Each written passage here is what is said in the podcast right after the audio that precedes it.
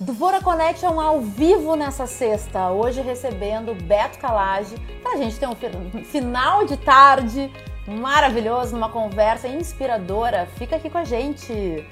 Olá, bem-vindos. Esse é o Dvora Connection, meu programa ao vivo de entrevistas aqui nesse canal do Instagram, sempre de segunda a sexta, 5 da tarde, com convidados especiais para conversas significativas e hoje meu convidado é o publicitário, produtor musical, diretor de comerciais, Roberto Calage. Estou aguardando esse encontro uma vida inteira. Vocês não vão acreditar. Eu nunca conversei com o Beto. Ele é pai de um amigo meu, Márcio Calage. É um cara que eu admiro há anos. Então, nada mais justo do que dividir com vocês o meu primeiro encontro com o Beto. Deixa eu ver se ele já chegou aqui. Estou muito empolgada. Ó, meu convidado já está aqui. Tá, antes de colocar ele aqui, o Dvora Connection tem o apoio do Grupo LZ e da Interativa Conteúdos. Bem-vindos a todos. Eu estou muito emocionada. Eu estou sempre emocionada, né? Eu nunca vi uma coisa de louco. É que meus convidados são muito legais. Filho, muito pilhada. E tem que estar pilhada para receber, né? A gente tem que receber bem os nossos convidados. Oi! Deixa eu baixar aqui um pouquinho, tô acertando aqui o enquadramento. acho que agora tá bom, tu acha? Eu acho que tá ótimo. Tá. E aí, Beto? Pois é, que coisa boa conversar, né? Sabe que eu hoje coloquei, quando eu coloquei a, o cardzinho ali, eu botei a conversar um exercício, né? E, e eu acho que esse momento é um momento totalmente favorável para esse exercício saudável que é conversar, né? Eu nunca vi as pessoas conversarem tanto, né? E não conversam assim, a três ou quatro, conversam com 20, conversam com 15, conversam com.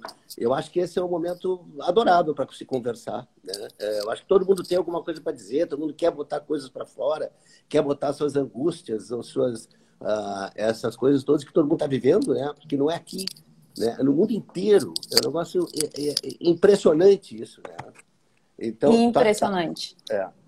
Eu vou só dar uma sentadinha. Aqui. Isso, baixa só um pouquinho. Aí. É, tá melhor. Beto, eu tava comentando tá. que eu, assim, ó, esse é um encontro que eu esperei minha vida inteira.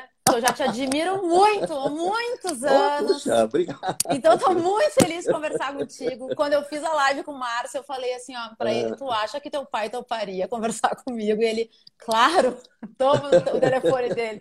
Então, muito obrigada por ter topado estar aqui comigo. E a gente ter tido uma troca pré, né, pré-entrevista, assim, foi super rica. Foi muito bom te escutar e é um prazer te receber. Muito obrigada.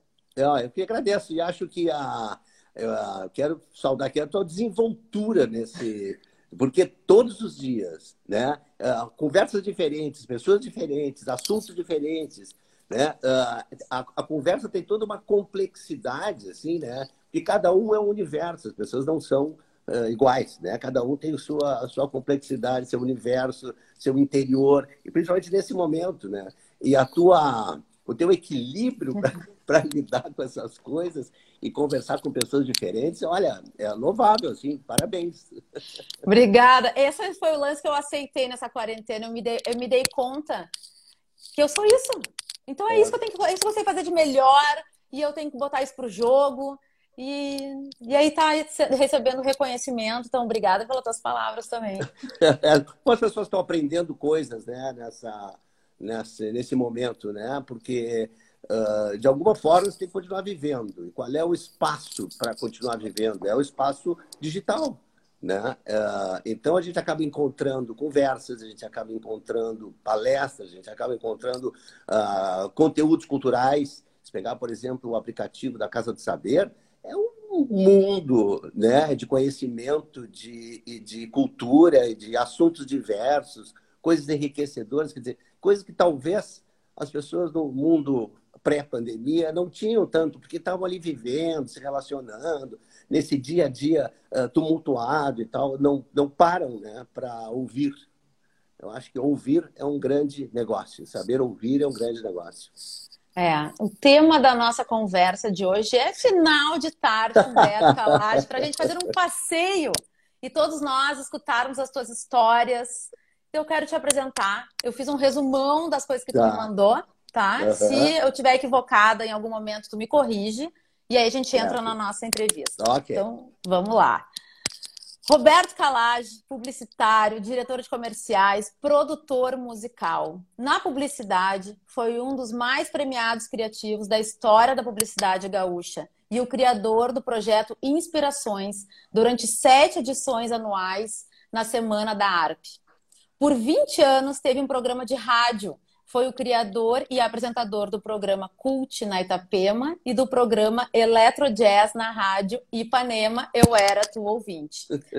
Na produção musical, criou e produziu o grupo de jazz e bossa Delicatessen, ganhando diversos prêmios como Açorianos em 2008 e o melhor disco de música estrangeira nos anos de 2006, 2009 e 2012.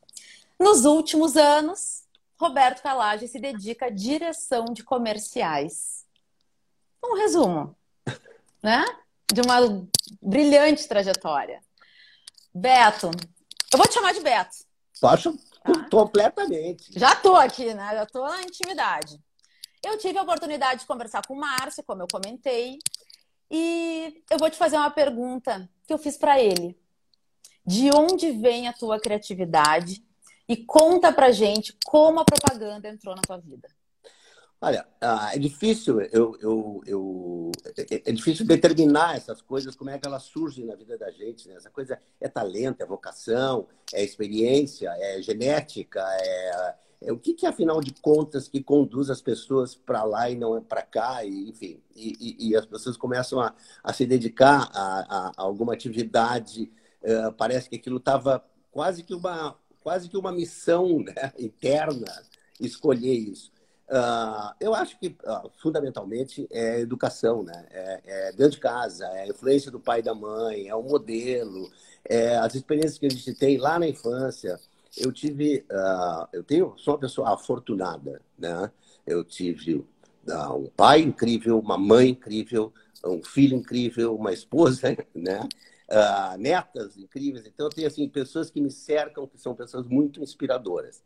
Uh, no caso do meu pai e da minha mãe, inclusive eu tenho, todo ano eu coloco no Facebook um texto, quando é o dia dos pais, o aniversário do meu pai, o aniversário da minha mãe, eu coloco um texto uh, que fala um pouco da minha mãe, que fala um pouco do meu pai, porque eu acho que eles são muito importantes na minha vida, foram muito importantes na minha vida, e sobre uh, cada um com a sua característica, cada um com a sua influência, né? Minha mãe, por exemplo, é uma pessoa com imensa vocação artística, né? Foi professora de balé, foi uh, bailarina, foi uh, atriz de teatro, foi escritora, foi coreógrafa, foi professora de expressão corporal. Quer dizer, olha, difícil a área, a área da arte que a minha mãe não, não, não tenha, de alguma forma, uh, procurado se expressar. Uh, meu pai era um intelectual uh, profundo, assim, autodidata, né? Não foi um cara que cursou, vamos dizer assim, no curso superior, tem formação acadêmica, né? Mas era um intelectual em função de toda a devoção dele desde o início ao, à esquerda, ao socialismo, ao Partido Comunista. Dizer, não, não tinha como, naquela época, a pessoa pertencer a essa, a essa linha, essa ideologia, se não lesse. Né? Quer dizer, uh, uh, essa é uma questão fundamental entender a história, entender o mundo e tal. Então, meu pai leu muito. E não lia só sobre ciência política, ele lia sobre lia romance, ele lia uh, filosofia, ele lia sobre tudo. E ele estimulou muito nos filhos a leitura.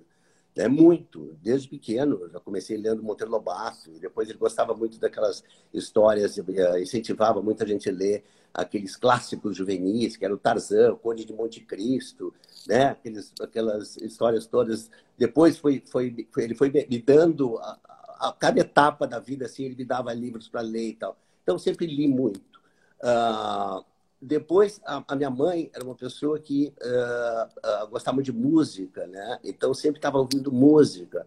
Eu, eu, sempre digo que eu fui embalado por, por Chopin, por Beethoven, por Bach, né? Uh, porque minha mãe ouvia sempre essas coisas, né?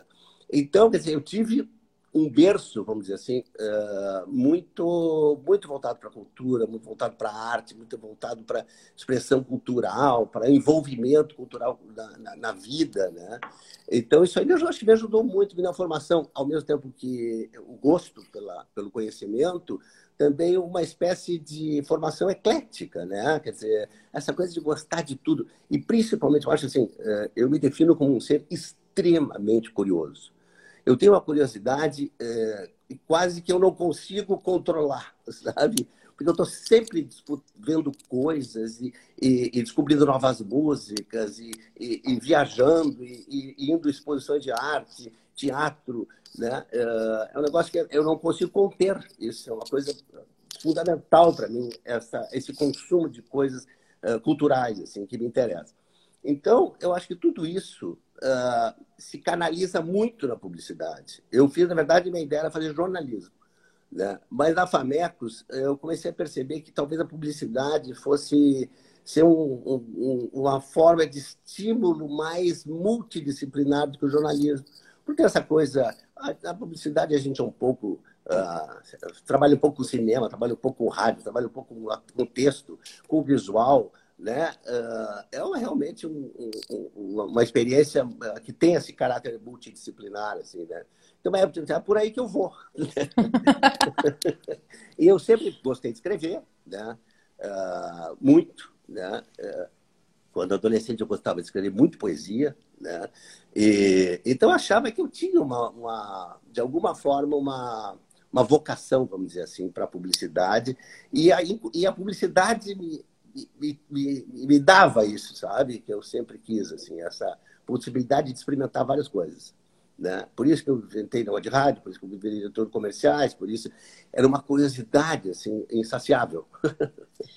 né? Pois eu quero puxar esse gancho da, do, da tua atuação como produtor musical, né? Que tu criou e produziu a banda Delicatessen, que é uma banda super bombástica, e tu tá te dedicando à direção de comerciais. Como que uma coisa puxa a outra? Bom, a música, eu me lembro assim, desde pequeno, adolescente, sim, eu pré-adolescente, tá? Uh, a minha mesada toda eu gastava comprando discos, né, LPs. E, então eu tinha uma, uma coisa com a música muito forte, muito forte. Eu ouvia, eu me lembro, eu morava em Florianópolis e tinha um programa numa rádio chamada As 20 Mais uh, tocadas no mundo, era um negócio assim. E aquilo ali eu não perdi, mas era um troço, assim, era um domingo às 10 horas da manhã, era um horário assim. Eu ouvia todos os domingos aquele programa. Eu tinha um negócio de saber as músicas, de conhecer os grupos, não só os Beatles, mas vários grupos me interessavam, né? E, então, eu, eu, já tinha uma coisa com a música. Aí, sempre comprei muito disco, sempre gostava muito de música brasileira e tal. Em determinado momento, eu descobri o jazz né? Uh, lá quando eu tinha, sei lá, 19, 20 anos, eu descobri o jazz. E aí o negócio não parou, porque o jazz é um, é um, é um poço sem fundo, né? É um negócio, quanto mais a gente. A gente. Opa, está escapando aqui, peraí. Quanto mais a gente descobre, mais a gente quer descobrir. E uma coisa leva a outra, né? Então eu fui enlouquecendo com isso, né? Uh, e comprava muitos discos, muitos discos. Eu, a gente viajava para Londres, para Europa e tal, e eu lembro que a minha mulher tinha que encher a mala de discos, e, mas assim, era uma quantidade de 200, 300 CDs eu trazia, né? Às vezes eu comprava alguns só pela capa, né? e depois eu vou ouvir ver o que, que dá, né? Mas aquilo me, me, me, me, aquela capa me estimulava, disse, pô, aqui deve ter uma coisa boa. Então fui, fui, fui lendo, fui me informando, fui comprando livros, fui comprando guias musicais, né? E, e, até que um dia eu me deparei com um artigo escrito pelo Rui Castro na, no estado de São Paulo, que falava de cantores e cantoras de jazz que tinham uh, muito ali na linha do Chet Baker, gente que tinha sido influenciado pelo Chet Baker, em volta daquela coisa do jazz cantado e cantado com muita como é muito de uma forma muito íntima assim né? Não era uma voz para fora era uma voz para dentro assim. tinha um certo intimismo assim delicado e tal. Eu tipo porra é por aí que eu vou. E aí ele cita ali quatro ou cinco mais talvez uns 15 ou 20 cantores dessa linha. Digo, bom, e comecei a comprar vorazmente aqueles, aquela, aquela turma, né? E aquela turma gerou uma outra turma, aquela gerou outra turma. Quando eu vi, eu tinha 12 mil CDs em casa, e desses 12 mil, acho que 8, 8 mil mais ou menos era de jazz, 7 mil era de jazz. Um dia, eu, eu sempre tive a ideia de produzir alguma coisa, fazer alguma coisa com música e tal. Eu tive banda no tempo da adolescência. E aí eu falei, pô, eu vou, eu vou fazer. Na época da agência, eu falei, pô, acho que vou fazer um disco para ser uh, brinde de final de ano né, da agência. E eu ouvi uma cantora, a gente fez um jingle para o, se não me engano, Shopping Guatemi. Quando veio o jingle, eu disse, essa cantora é maravilhosa, quem é ela? Né? E me disseram, eu disse, eu vou fazer um disco de jazz com essa cantora. Chamei, eh, descobri que era a Ana Krieger, né? chamei ela lá na agência e falei, olha, eu quero fazer um disco contigo. Falei, como assim? Porque é cantora de jingle, né? Não, tenho certeza que vai ficar lindo e tal. E, e, e, e, aí ela falou, não, topo, vamos ver, eu nunca cantei jazz, mas tu vai cantar, tenho certeza. E aí a gente começou a fazer audições na minha casa, né? Uh, convidei o Carlos Badia para ser meu parceiro musical nesse trabalho, né? Uh, e eu falei, olha, se a coisa for dando certo, a gente vai outro passo. A coisa for dando certo, e a coisa foi dando certo, né? A gente foi gostando do que estava ouvindo. De repente a gente tinha o disco pronto, né? Eu disse, agora o que eu faço com isso? Uh, aí eu falei, mas eu acho que não é um disco da cantora, porque o grupo tinha tinha uma afinidade, tinha um jeito tão bacana do grupo se relacionar durante as gravações, que eu falei, não, isso aqui vai ser um grupo. Inventei esse nome Delicatessen, porque eu achava que a Delicatessen é onde tem assim as iguarias, as coisas finas, as coisas refinadas e tal, né? E eu acho que esse disco tem isso, o repertório, o jeito dela cantar, ela cantava meio sussurrando, assim, com a voz rouca, muito bacana até o jeito dela cantar. Aí eu falei, não, vai ser, o grupo vai ser Delicatessen, não, não vou dar mais de brinde. Eu vou lançar esse, esse grupo uh, comercialmente. Bom, resultado final é que nós já gravamos três discos. Os três discos foram premiados. A, a, o número de audições no Spotify é uma coisa impressionante. Né? Se ver ali o, o grupo Delicatessen, tem mais de 160 mil uh, seguidores. Né? As músicas tem ali, tem uma que tem 6 milhões de, de, de, de, audições, tem uma que tem 3 milhões e meio, 4 milhões. É um negócio assim que parece que ganhou, ganhou mundo. Né? Foi editado no Japão, foi editado na Coreia, uh, foi editado no Vietnã. Né? Eu fui licenciando assim, para produtoras uh, desses países. Né? Então, é um negócio que realmente uh, foi um prazer enorme, né? E deu muito certo, e deu muito certo, não só do ponto de vista uh, de vida, carreira comercial, como do ponto de vista uh, de crítica. Foi um disco muito bem uh, falado, foi, teve prêmios e tal. Então, praticamente criei uma carreira nova na minha vida, né? E agora já estou com um outro projeto, né? já estou começando a amarrar assim, um novo projeto musical muito bacana muito bacana. Dessa vez com um cara, com um homem, né? Uh, tá muito legal, acho que vai, vai ficar bem legal. Quero pontuar duas coisas. Estou achando meio eu... baixo. A câmera não tá. Deixa eu botar assim. Não. Não. Agora eu acho que tá bom. eu botei em cima de um negócio aqui. E a câmera. Bom, tá. Segue. Uh, adorei que eu fiz essa pergunta e foi ótimo te escutar, que bom que tu contou desde o início, né, da, da compra dos discos, e aí que a, tu escutou a voz dela, chamou, porque é o medo de não errar. É, não, vamos fazer, vamos ver se vai ficar legal. Não, na tua fala, em nenhum momento tu trouxe o medo, ah, não tinha certeza se ia dar certo. Não, é vamos tentar e vamos ver como vai ficar. E é muito importante né? A é, gente não acho... se cobrar a perfeição logo no primeiro. Eu acho que qualquer coisa que se faça tem um erro no meio, né? Eu ouvindo o disco hoje, fico pensando, ah, quem sabe essa música deveria, deveria ter sido assim, ou talvez essa aqui não devesse entrar no disco, mas não importa, né? Quer dizer, a, a, todo acerto é carregado de erros, né? Eu acho que a, a busca pelo acerto é uma busca também onde você vai atravessando vários erros, né? Quer dizer, nunca me incomodou isso, sabe? E, e, e eu tinha muita certeza uh, no que eu queria ouvir, eu, eu, eu, pensei sempre assim, eu vou fazer um disco que eu gosto de ouvir, sabe? Eu acho que essa é uma coisa importante, assim, né? É, a gente fazer uma coisa para a gente. Senão a gente começa a olhar muito o público, o mercado, o negócio, assim, e isso aí vai, vai, vai poluindo muito uh, uh, o, o, o, o teu sentido, a, a relevância que aquilo tem para ti, né? É importante que a gente faça as coisas para a gente, para depois buscar, lógico, como é que vai atingir o mercado, como é que vai. Não é publicidade, ah. né? é um trabalho autoral, é um trabalho que, que meu, que eu quero uh, botar no ar. Né? Muito legal. Bah, que bom que tu nos contou essa história.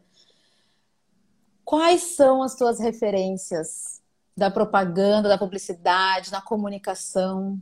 Uh, uh, puxa, tenho várias referências, né? Eu comecei em publicidade uh, e aquela geração estava explodindo, assim, estava no auge, Washington Oliveto, uh, Neil Ferreira, né? Alex Felicinoto, assim, Roberto Duailib, né? Assim, toda essa geração, a DPZ era uma agência assim, nossa, é um, um, um, uma influência enorme assim na vida de todo criativo, né? Uh, então, assim, eu tenho várias influências na publicidade, mas não foi tanto a publicidade, sabe? Eu acho que essas influências elas são da vida, né?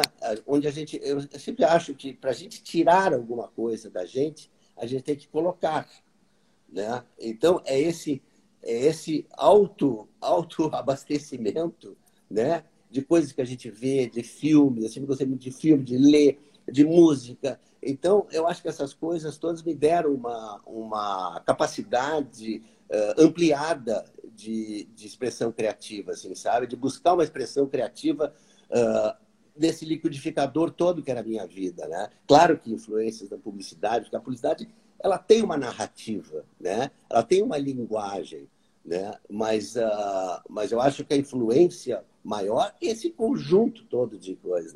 Eu tenho assim, ó, uh, criativamente na publicidade, para mim, um mago de todos os magos, para mim, que se chama John Haggart, né, de uma agência inglesa chamada BB-8. Né? Para mim, tudo que esse cara diz é verdade. Ele é um meio. Faço assim para ele. Né? Eu acho o maior de todos. É um cara com um pensamento muito original, com uma visão de propaganda extremamente mágica. Tem até um livro dele que chama uh, Torne a Inteligência, Transforma a Inteligência em Magia. Né? que é bem isso. O trabalho dele é, é, é, é uma visão mágica da publicidade, que eu acho muito, muito bacana. Depois eu tenho a minha mulher. A minha mulher é, um, é, um, é, um, é uma concentração de talento uh, como eu nunca vi numa pessoa só. Sabe? Ela é muito tímida, ela é muito. Ela tem muita dificuldade de jogar para fora isso. Ela foi ilustradora durante quase 30 anos da Zero Hora né? Ilustrava o Sclia, ilustrava Marta Medeiro, ilustrava né? assim, os grandes colunistas do jornal, às vezes fazia alguns trabalhos uh, editoriais também, né? Mas ela é um fenômeno criativo dentro de casa, sabe? Ela é uma pessoa assim, ela tem uma piada para cada coisa, ela tem um, um, uma tirada inteligente, ela quando tem um trabalho, ela ela coloca tanta criatividade naquele trabalho, ela me ajudou tanto a ser criativo, sem perceber e sem eu perceber, talvez. Eu acho que só da convivência, né? Então, acho que a Bebel é uma baita influência para mim. O Márcio é uma grande influência, porque o Márcio me puxa, né? Uh, eu acho que hoje, eu indo atrás do Márcio, eu sei que vai dar, vai dar coisa importante, né? Então, assim, acho que essas referências todas, na verdade, elas estão muito perto da gente, né? E outras muito longe né? e outras dentro. Né? Esses dias eu estava lendo, eu, eu tô, eu tô, esse negócio de ficar né, em casa e tal. Ah, ah, eu eu já tinha lido e tal, Clarice Lispector, mas não tinha me interessado, não era uma coisa assim, né? Sempre tinha uma, uma, uma, uma coisa, escritora difícil, escritora difícil, então ficava meio... Mas eu, me, eu li muito da Clarice, muito da Clarice Lispector, nessa... Machado Garcia e Clarice Lispector, eu li bastante. E tem coisas que a gente lê que você, como é que essa mulher disse isso? Né? Uh, tem uma frase dela que eu me, me, identifiquei muito, chama assim, ela diz assim, ó, todos os dias eu tiro o pó da palavra amor. Falei, meu Deus, como é que uma pessoa diz um negócio desse? como é que uma pessoa consegue formular esse, esse pensamento tão humano, tão real, tão do ser humano, né? Uh, então, essas coisas todas acabam ficando na cabeça da gente, né? Estão ficando. Tem outra frase dela que eu acho. No... Agora, essas coisas da, do isolamento, a gente fica pensando muito dentro de si: o que, que eu fiz na vida, o que, que eu não fiz, o que, que eu errei, o que, que eu não errei. E ela fala assim: ó, que a gente tem que ter cuidado até para cortar nossos defeitos. Porque a gente nunca sabe qual dos defeitos sustenta o nosso pilar da nossa existência, o pilar da nossa existência. A nossa existência é construída também com nossos defeitos, é construída com nossos erros. Então, só se querer tirar os, os defeitos, pode ser que foi difícil, fique, sabe?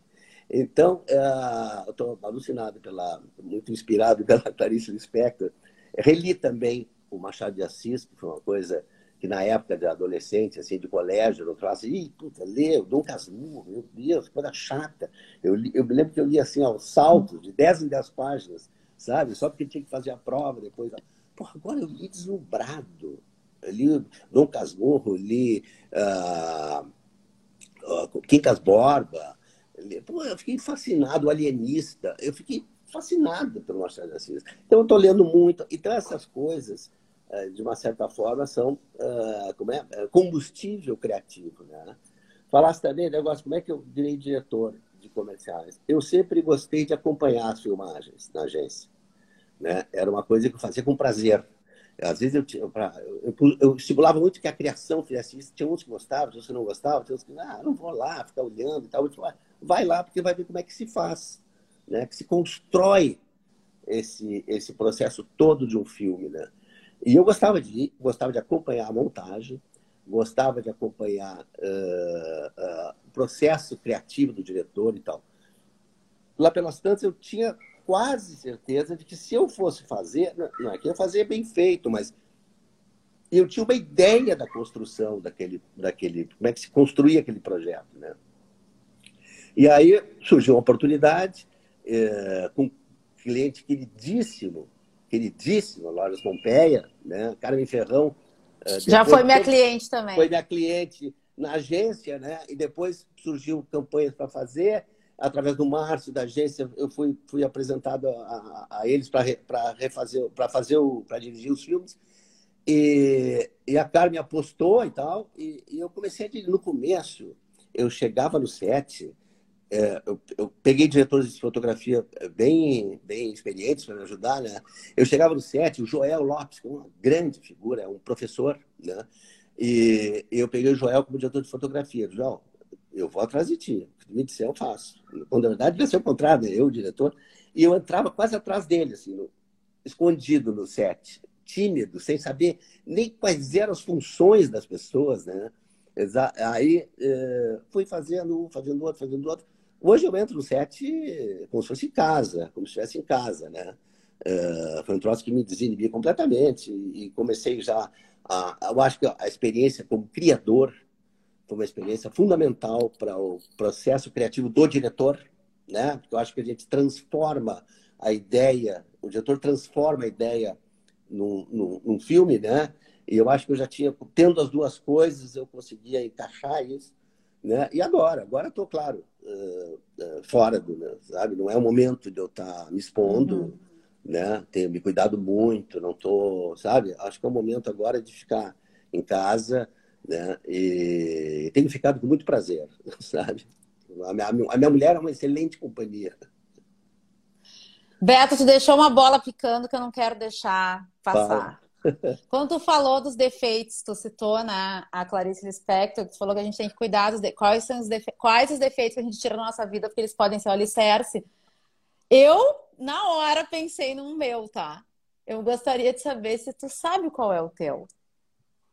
Ah, eu, eu, olha, eu tenho muitos defeitos, lógico. Né? Uh, talvez não tenha assim, um, um grande defeito, tenho vários que aparecem, né?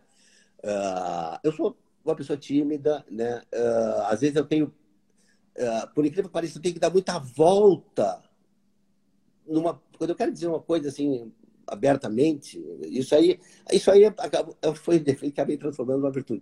Mas eu, eu, era muito difícil dizer as coisas uh, abertamente para uma pessoa, que eu não estava gostando, que eu não estava gostando do trabalho, que eu não estava gostando dela, ou que eu não estava gostando, né? Isso sempre foi muita dificuldade para mim. Isso aí fez com que eu tivesse que dar voltas. Chamava a pessoa para conversar, né? E dizer, olha, como é que vai a tua vida? Como é que vai não sei o quê? Como é que vai isso? Como é que vai aquilo? Né? E, e, e eu tive que exercitar tanto essa, essa negociação, né? uh, que acabava me dando um outro poder. Por isso que eu digo, os defeitos, eles são alicerces, né? Não tira. Imagina se eu tiro isso. Eu não exercitaria, uh, talvez, essa, essa qualidade que eu acho que é de conversar, que é de abordar os assuntos inteiros. Eu, ouvi uma vez uma, uma, uma, profissional que eu tinha que demitir, porque eu estava uma função de corte de custos e tal. E ela, depois que eu conversei com ela, ela me disse assim, Beata, nunca eu fui demitida com tanta elegância. Eu tive que dar tanta volta, eu tive que dar tanta volta para contar para ela, né? Que então é, é, essa dificuldade de falar, de dizer as coisas, de coisa é um defeito, né? Eu acho que eu tenho um problema uh, de uh, talvez esse, essa coisa de ser tão multidisciplinar me, me, me é uma dificuldade o foco, sabe? Pegar uma coisa só e ir até o fim. Eu, eu, tenho muita dificuldade com isso, sabe? Porque eu já comecei a enxergar outras coisas, eu me disperso muito facilmente, sabe? E isso, isso é um negócio que, que, de novo, é um alicerce. É difícil, se eu tirar isso, talvez eu tire essa visão tão horizontal que eu tenho das coisas, né? Uh, então, assim, um conjunto de defeitos e virtudes. Eu sou, eu sou um conjunto efervescente de defeitos e virtudes. Eu estou até emocionada de te escutar, porque eu estou me identificando bastante contigo Coisa e eu quero, eu quero ler os comentários conversar, que tem aqui. Conversar é, é, é uma das vezes que eu mais gosto na vida, sabe? Uh, uh, então, segue a conversa. E aqui, ó, eu acho que o teu jeito de ficar rodeando é por isso que tu é tão amado, porque o que já rolou de comentário aqui, de ah, elogios e tal. E eu quero ler um que, que, apareceu aqui, ó, do Rafa Borer. Ele botou aqui, ó, muito entrei naquela salinha para tomar puxão de orelha. Melhores conversas. É, porque a pessoa entrava para tomar um puxão de orelha e saía dali com uma conversa, sabe? mas como eu aprendi, como eu mas não é que eu quisesse ensinar, eu não tinha outro jeito de falar, e a gente começava a conversar, conversar, conversar, né? E eu sempre, a minha sala sempre foi uma sala rica, assim, dessa coisa de as pessoas entrarem, conversarem, entrarem, conversarem. Às vezes o cara entrava para falar duas, três coisas e, e ficava duas horas, sabe? Então eu tenho essa, eu tenho essa. Até vou ler mais uns que é, né? É, o Fala, amor a gente tem claro. que compartilhar. Olha aqui, ó. O Orlando de Castro. Trabalhar tendo o Beto como chefe é uma felicidade. O Diego de Godoy, melhor parceiro profissional. Olha, um monte de coisa boa. Trabalhei aqui. muito com o Diego. O Diego é uma figura. E o Diego tinha uma grande qualidade. Além de ser um bom diretor, ele sabia ouvir, sabe? Ele não tinha nenhuma pretensão de ser o dono do filme. O Diego é diretor de filme. É, não tinha nenhuma pretensão de ser o dono. Ele sabia que aquilo era uma construção coletiva. E como eu sou muito metido, né? muito, às vezes, até autoritário, assim, no, no, no, na construção do trabalho, eu ficava dando opinião, eu ficava dando não sei o quê, e o Diego era um cara que ouvia aquilo com muita naturalidade, sabe? A gente construiu grandes trabalhos juntos. O Edu Chefe também era teu ouvinte Edu. na Rádio Ipanema. Ó, temos dois ouvintes. Quem mais aí escutou o Beto na Ipanema ou na Itapema? Manda Poxa, um coração adorava. aqui pra gente. Eu acho que a Ipanema, a, a, o programa de rádio, tanto Ipanema quanto Itapema, é assim, o, eu acho que quem gosta de música como eu, né? Que tem 12 mil CDs. Agora, esses CDs estão só lá enfeitando. Se bem que tem coisas que eu tenho em CD que não, não, não se acha é, Spotify, nada. Uhum. Uh, então, essa, as, as, pessoas que têm tanta, armazena tanta coisa, uh, tem uma, eu tenho uma, uma necessidade de dividir aquilo, sabe? Uh, muito, é, sabe? Olha só o que eu escutei, olha quem eu estou ouvindo, olha quem eu descobri, olha só que essa banda, olha só essa cantora, olha só não sei o quê. E, e às vezes eu levava discos. Era tão maluca minha, essa minha coisa de consumo de, de, música que eu comprava CDs duplos. Às vezes eu comprava e eu disse, pô, mas eu já tinha esse negócio. Então, ou então, CDs que eu comprava e não, não gostava tanto, eu levava pilhas, mas pilhas. Assim, 100, 200 CDs lá na agência, botava tudo em cima de uma mesa, né? E as pessoas iam escolhendo para ia dando de presente, né?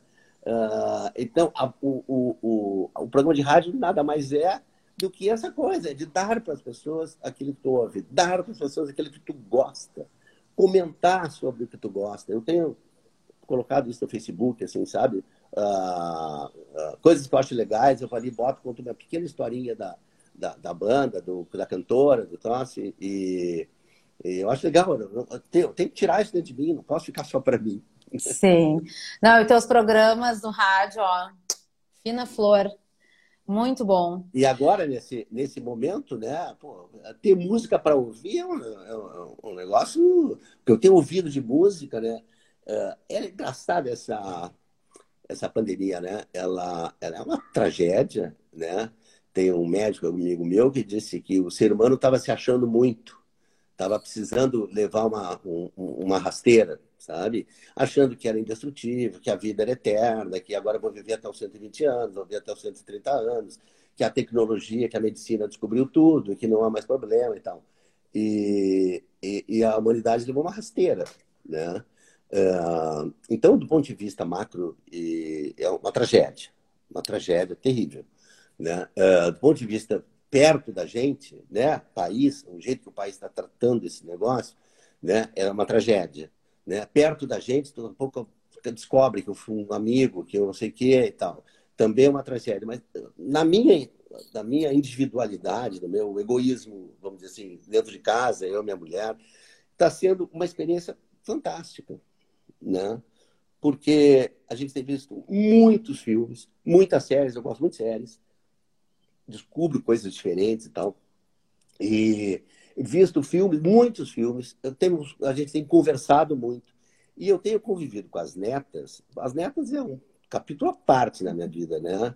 Uh, as netas não os netos, porque tenho a grande perda da minha dessa dessa meu primeiro semestre foi ter, não ter convivido com o Martim, com o Tintim, que tem um ano e meio, né? E, e, e, perdeu o vovô e eu perdi ele nesses seis meses, né? Nesses cinco meses. Mas as, as, as, as outras, a Lala tem 10 anos, a, a Lili tem 5 anos, a Olivia, a Mariela, a gente se conversa assim toda hora por WhatsApp e, e fica assim, a pouco a Lala liga e diz assim, o que tá fazendo? Eu estou aqui almoçando, eu vou almoçar contigo. Aí eu boto o telefone do lado assim ah. e ela fica conversando como se estivesse sentada ali na mesa, né? Então a tecnologia é uma coisa fantástica. E, e, e, justo nessa época que a gente precisa tanto de comunicação, que a gente precisa tanto, sabe? Eu não vejo. É, é, a gente tem convivido com elas assim muito, muito intensamente desse jeito. A gente vê filmes juntos, a gente bota, ela bota lá na, na TV na casa dela, em São Paulo, eu aqui em Porto Alegre, a gente dá play ao mesmo tempo, né? E assiste séries, assiste filmes. E agora elas vieram aqui para Shangri-La e eu falei, não, eu quero encontrar vocês, desde que vocês testem. Elas testaram, fizeram o, o aquele uhum. PCR, deu negativo, e a gente veio para cá ficar com elas. Faz mais de duas semanas que a gente está aqui, convivendo nesse espaço aberto, é um condomínio, elas correm, andam de bicicleta. Então eu estou, sabe, estou matando a saudade das, das netas, né? E do meu neto, vou ter que esperar mais um pouco, né? Eu vou ver ele agora amanhã, mas vai ser por pouco tempo e, e, e, vou ter que esperar um pouco ainda. Mas, mas ele vai saber esperar e eu também. O que que tu já aprendeu com os netos, com as netas? Olha, uh, eu acho assim, ó, uh, tem uma frase que diz assim: importante não são, não é o presente que você dá para as crianças. É o tempo que você dá para elas. As crianças preferem muito mais o teu tempo do que os presentes que tu dá. E eu acho que eu dou o meu tempo, sabe? Eu dou quase que integralmente meu tempo. Quando eu estou com elas, né, eu estou com elas. É um negócio assim, eu me faço de qualquer coisa, a gente cria brincadeiras, a gente inventa histórias, a gente. Uh, tem um mundo que eu entro, sabe? Uh, porque assim, eu me perco naquele mundo, sabe? Elas que me carregam para esse mundo e eu vou indo e vou inventando coisas, elas vão participando. Então, eu acho que essa doação do tempo, que é uma coisa muito difícil, né? Uh, quando tu é pai, né? Lembro do Márcio, né? Eu tinha que trabalhar, eu tinha uma exigência profissional. Eu comecei, uh, uh, quando o Márcio era pequeno, eu trabalhava na MPM, que eu começava, eu fazia questão de levar, mesmo sendo separado, eu fazia questão de levar ele na escola. Então, eu acordava, sei lá, sete da manhã, seis e meia da manhã, só para levar ele para a escola. Depois eu ia para a agência. E até eu era ah, muito bem visto na agência. Como ele chega cedo para trabalhar? Mas não é, eu eu tinha deixado o Márcio. O Márcio na, na... Então, assim, eu tinha uma, uma, um compromisso profissional. Era, eu era funcionário, eu tinha que cumprir horário, eu tinha que uh, acompanhar filmagens, eu tinha que. Então, e isso me tirava muito tempo do meu filho. Né? Uh, isso é terrível. Eu acho que ele deve estar vivendo isso hoje também com as filhas. Sabe? É uma, é uma idade aí entre os 35 né, até 50 anos, é uma idade que a gente está que a gente está construindo muito. Ai, tô apanhando aqui o negócio.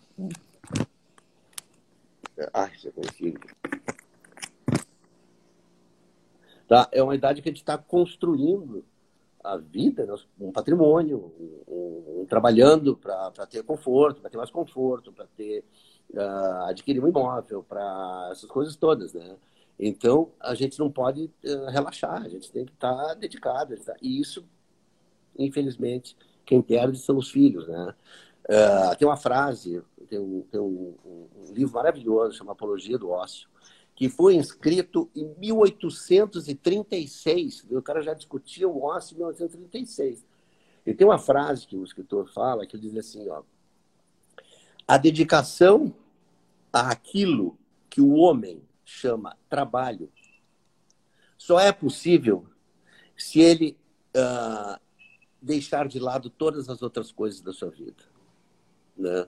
negligenciar todas as outras coisas da vida. E é verdade, porque o período que fica envolvido com o trabalho, das nove da manhã até, sei lá, oito, sete, oito da noite, é um período que tu negligenciou todo o resto que tinha a tua vida. Né? Negligenciou os filhos, negligenciou, uh, sei lá, as tuas curiosidades, as tuas coisas que tu quer saber, as tuas experiências, as tuas uh, pessoas que tu queria conversar, pessoas que tu queria encontrar. Então, uh, e esse é um período que a gente que a gente faz isso, né? Nessa, nessa etapa aí dos 35, 30, 35 anos até os 50, né? É um período que a gente está mergulhado nessa construção de um patrimônio, nessa construção uh, de conforto para os filhos, de morar num apartamento melhor, de ter uma televisão maior, de pagar Spotify, Netflix e não sei o que. Isso, tudo isso tem um custo, né? E a, e a gente não pode vacilar, né? A gente tem que é como agora que está acontecendo, né? Nessa pandemia, assim, pessoas perdendo emprego, pessoas tendo que pagar suas contas, pessoas tendo. Pô, é um negócio terrível quando a gente é, quebra esse contrato, assim, né? Do, do trabalho, da dedicação. Da... Então, uh, com as netas, eu tenho a disponibilidade total do tempo, né? Uh, é uma entrega uh, do tempo, do meu tempo, né? Então, acho que isso é, é fantástico. Do teu momento presente. Momento, é um momento presente, é. que agora eu já não tenho que ir para agência, não tenho que ir tal lugar, não tenho que né, uh, viajar, não tenho que. Né. Temos um pedido do Márcio. Vou deixar uh. o registro. Eu quero que ele faça um podcast. Me ajuda, Débora. Ó, e várias pessoas curtiram a ideia. Tem até hashtag já, o podcast o Márcio, do o Beto. Tem, o Márcio tem muito insistido nisso, né? Que eu, eu acho que tem essa, eu acho que essa minha eloquência, assim, de, de falar e conversar e dizer coisas, descobrir coisas, coisas que eu li, coisas que eu vi, coisas que uh, eu ouvi, né? Uh, uh, gera, assim, nas pessoas, pô, mas quando eu boto aí no, no Facebook, eu digo, pá, mas eu não conhecia esse troço, eu não conhecia isso, não conhecia. Então, acho que gera nas pessoas muita curiosidade para ter mais dessa, dessa informação uh, que não é nada excepcional, assim, do ponto de vista. Eu não sou um intelectual, eu sou um curioso, né? Muito curioso. Um curioso, assim, sabe? Toneladas de curiosidade. Então, uh, eu, eu boto muito para fora isso. Então, as pessoas querem me ouvir, querem, né? Olha. E o paradoxo, e o paradoxo dessa, dessa pandemia é isso, né? Você tem, ao mesmo tempo que tem uma tragédia grave, gravíssima acontecendo na humanidade, eh, as pessoas estão nas suas casas eh, fazendo lives, ouvindo lives, ou podendo ver um, sei lá, um, uma informação diferente. Estou vendo agora tem 43 pessoas, 43. Como é que tu chama 43 pessoas para conversar na tua casa? Para simplesmente conversar. Assim, beber, ouvir música, uns estão uns aqui num canto, outros estão no outro canto. Né? Não, concentradas numa única conversa. Uma conversa coloquial, que não tem nada de. de não é uma palestra. Isso é muito difícil, não existe isso. E essa, paradoxalmente, ao mesmo tempo em que tem uma tragédia acontecendo, tem descobertas acontecendo também, né? Como se o homem fosse sempre esse, essa, essa capacidade de se redescobrir, de se reinventar, de ser, né? É uma coisa incrível isso. Ah, e essa discussão, não sei se tu quisesse que falaria sobre isso, né? Sobre a pandemia, o que é a pandemia. Eu acho que essa é uma discussão importante né? Uh, e o que que, o que que vai acontecer? Eu acho que vai acontecer. Uh, nós vamos voltar à normalidade, né? Não acredito que o homem, na, na sua essência, vai mudar, né? Eu me lembro, isso é uma coisa que me marcou muito. O tempo da, dos aviões lá na torre, em Nova York, aquilo foi uma comoção mundial, foi um negócio que só falavam naquilo. Então. E, e as pessoas diziam assim, pô, mas que coisa, agressão, ódio, a violência. E eu me lembro de ver o Bruce Willis dar uma entrevista, dizendo, o Bruce Willis que é o, o, o típico homem da violência, né? Só faz filme de violência. E bate, mata, trucida, corta a cabeça. Né? E que o Bruce Willis, ele, ele dizia que uh, Hollywood estava discutindo muito com roteiristas e com produtores e tal, de conteúdo, de filmes, a, uma abordagem mais humana do, dos filmes, né? que, que tanto em televisão quanto em cinema, uh, uh, o mundo caminharia, né, em função daquilo que chocou todo mundo, o mundo caminharia para uma, para uma, uma abordagem mais humanista das coisas abordagem humanista nenhuma, nunca se viu tanto filme violento, nunca se viu. Em seguida a coisa voltou a, a a cabeça, a, a, a explodir edifício, tá? sabe? Uh, uh, o homem parece que tem uma necessidade uh, de conviver né? dentro dele, aquilo que a gente falava, desse equilíbrio né? entre, entre o, a agressão e o carinho, entre, entre né? claro que as pessoas mais sensatas são aquelas pessoas que contêm a sua agressão, né? E são pessoas que se dedicam mais à a, a, a, a, gentileza, à delicadeza, à troca bonita, bacana e tal. Mas tem pessoas que têm essa, movimentos, pessoas, né? E a gente está vivendo agora um, uma era, né? De, de, de, em que o ódio está, né? Uh, uh, na nossa cara, né? E, e, e nas redes quando tu fala, me dissesse, ah, bom, vamos falar sobre uh, como é que eu vejo as coisas uh, que podem mudar, né? Como é que o mundo. Ah, não, como é que eu. eu como é que falou? Eu tô adorando que tu, tu decorou tá. as perguntas que eu te mandei e tu tá te é. perguntando.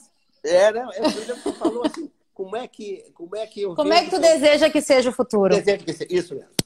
Né? Bom, isso o desejo, isso é realidade. É lógico que eu desejo, né? Que uh, a gente possa viver uma era, uma nova etapa da vida em sociedade, na vida uh, da civilização, com menos ódio.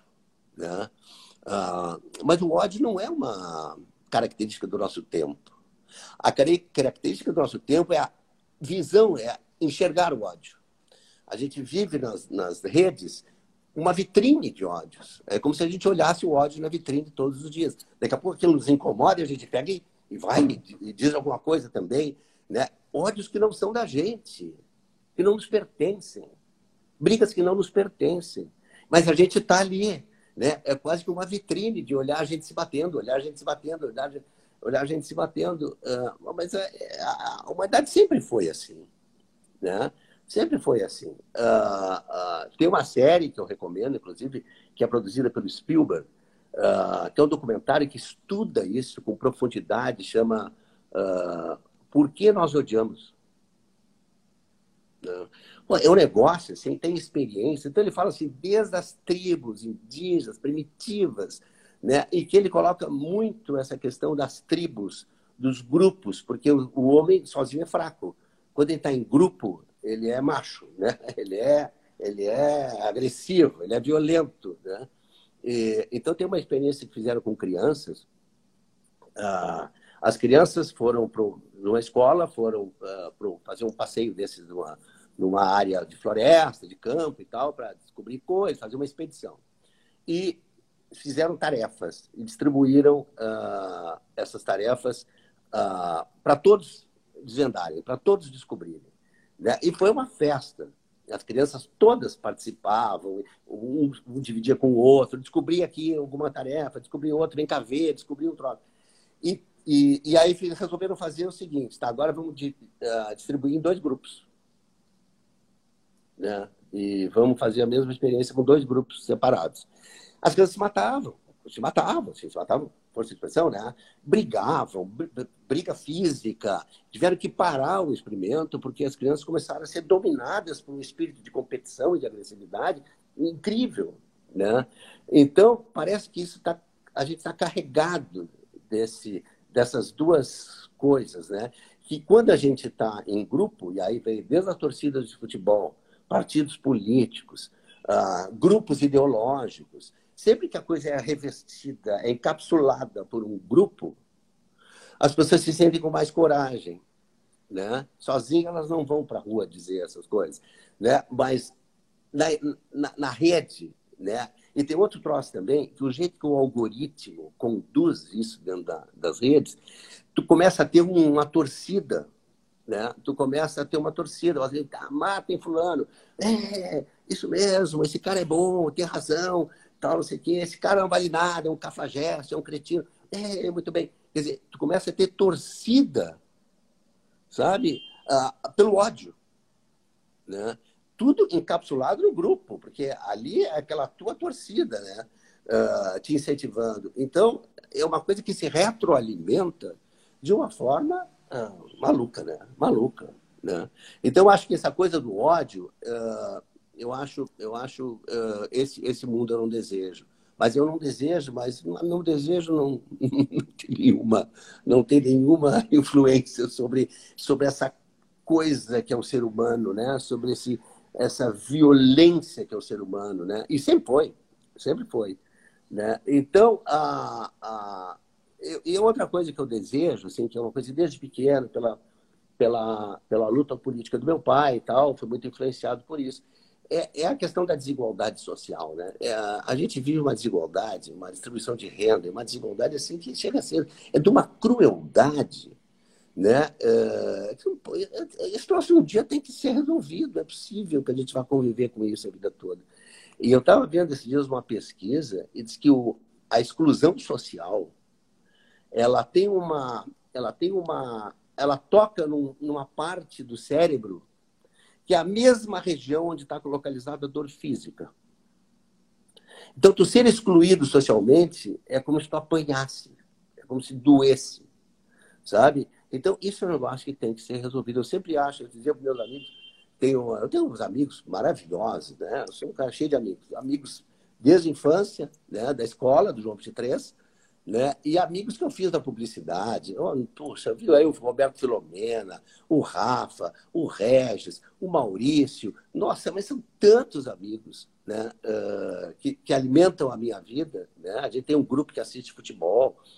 E, então, eu, dizia, eu sempre disse assim, que se o, se, o, se o Brizola, o Brizola teve uma ideia, né, que se tivesse sido uh, levada seriamente por todos os governantes, vamos, se tivesse sido visto do ponto de vista de partido ideológico e tal, uh, uh, vamos, o CIEPS, que eram as escolas de turno integral, em que as, as crianças entravam de manhã e saíam no final da tarde se, se, se isso fosse uh, encampado por todos os governantes, por todos os governantes de Estado, por todos os governantes do país, na época que isso foi criado, hoje nós teríamos um outro país. Né? Teríamos um outro país. Porque a educação primária, a educação fundamental, é a base de qualquer construção uh, igualitária, é a base de qualquer construção de justiça no país, em qualquer país. E eu acho que a gente perdeu muito tempo, a gente perdeu, talvez, a história, sabe? Uh, então, acho que o meu desejo é que houvesse menos desigualdade social. A gente tem cinco minutos para o Instagram nos encerrar, então eu não quero que isso aconteça, vou ser bem objetiva agora na reta final. Tem uma pessoa que mandou uma pergunta aqui no box de perguntas que eu não consegui trazer, vai passar. Eu quero saber o que, que não sai da tua playlist na, no isolamento, o que, que tu mais está escutando de música? Olha, eu, eu, eu tenho algumas coisas que eu uso sempre, né? Uh, uh, o Jorge Drexler, um cara que eu uso sempre. Ah. Tem outros que eu passo, passo aqui, gosto, gosto, mas assim, Jorge Drexler, para mim, é um, é um dos. Eu acho o Jorge Drexler uma potência criativa internacional, como hoje poucos têm no mundo. Tem outro cara que eu comparo com ele, que chama um francês chamado Benjamin Biolay. E tem um italiano chamado Joe Barbieri, tá? que também é um italiano. Durante muito tempo a música italiana para nós foi aquela coisa meio gritada e tal. Esse, tro... Esse cara é um cara também intimista, com composições lindíssimas. Então, as de Benjamin Biolay, Joe, Joe Barbieri, Jorge Drexler, e eu acho que no Brasil gente tem um cara que eu sou fã, que eu sou apaixonado por ele, é o Celso Fonseca. O Celso Fonseca é o cara, para mim, é o maior herdeiro da Bossa Nova. Se alguém tivesse que passar um cetro, para quem vai o cetro da Bossa Nova, quem vai seguir é o Celso Fonseca. Né? É um cara extremamente criativo musicalmente, harmonia, uh, composição, uh, tudo. Né? E, e, canta muito bem. E canta nesse com esse espírito mais contido e tal. E gosto de todas as grandes cantoras de jazz. Uh, gosto da... Eu tenho duas matrizes. João Gilberto e Billie Holiday. Tudo que for parecido com o João Gilberto, tudo que for parecido com a Billie Holiday, eu gosto. E assim fui distribuindo várias cantoras uh, Ellen Carr, Beverly Kelly, Be Beverly Kane, Anita O'Day, né? E João Gilberto, tem todos esses caras, Celso Fonseca, né? Uh, então, assim, eu, eu, as duas matrizes que seguem o meu, bom, o meu gosto musical é João Gilberto e Billy Holiday e tudo que se parecer com Billy Holiday e com João Gilberto. Beto, tu é um cara muito amado, porque Ora. muitos corações passaram aqui nos comentários, né? O Beto Filomena falando calagem para presidente, mas aí o Márcio já entrou dizendo presidente do podcast primeiro. Meu filho querido. Eu quero agradecer Não, ao Márcio, pela Márcio conexão. Tem 40 anos, mas eu olho para ele assim, para mim, mas sempre vai ser o meu guri, sabe? Beto, dois minutinhos para tu deixar tua, uma mensagem positiva, inspiradora para quem está nos assistindo. Eu acho, eu acho uh, uh, duas coisas. Primeiro, eu acho que uh, tem uma frase que eu sempre usava lá na agência, botei numa porta, que diz assim: faça coisas interessantes e coisas interessantes vão acontecer para você. Né? Então, as coisas é difícil. Vão planejar ter sucesso. Não, vai fazendo coisas interessantes e o sucesso um dia vai chegar. Né? Uh, tem uma coisa do, do, do, do, Nelson Rodrigues, uma frase do Nelson Rodrigues que eu acho genial, que chama assim, sem alma não se chupa nem um chica bom. Né? Quer dizer, qualquer coisa que a gente faça na vida tem que entregar a alma, tem que entregar o coração, tem que ter uma entrega muito grande, né? E, e, são essas coisas que eu acho. E assistam a série Killing Eve, que eu acho. Eu sou apaixonado pela atriz principal da série, chamada Jodie Comer. É o maior fenômeno que já surgiu dessa geração como atriz.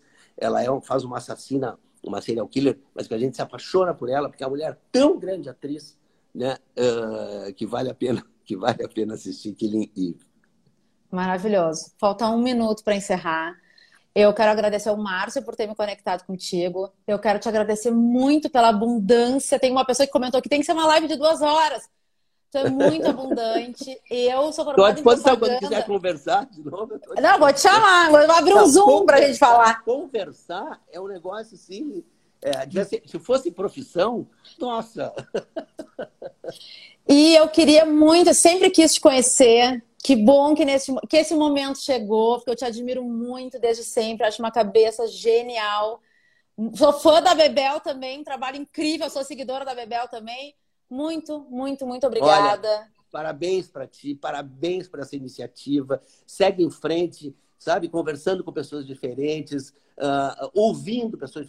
Só uma última dica: tem um filme chamado Whisky, é um filme uruguaio que é sobre ouvir. ouvir é uma, das, é uma arte. Saber ouvir é uma arte. E eu acho que esse tu tá nesse papel. Uhum. Esse papel tá. Ah, e trancou bem no final. Vai fechar. Beto, muito, muito, muito obrigada. Ó, aqui, ó, muitos corações. Um, um beijo pra ti. Beijo. Tchau, tchau. Tchau, tchau. Galera, muito obrigada pela presença. Segunda-feira, às 5 da tarde, estarei aqui com Roberto Lopes, da Beta House. Aguardo vocês. Esse é o Dvora Connection. Beijão. Márcio Falage, beijo também. Obrigada pela conexão. Tchau, tchau. Bom fim de. Esse podcast foi editado pela Interativa Conteúdos.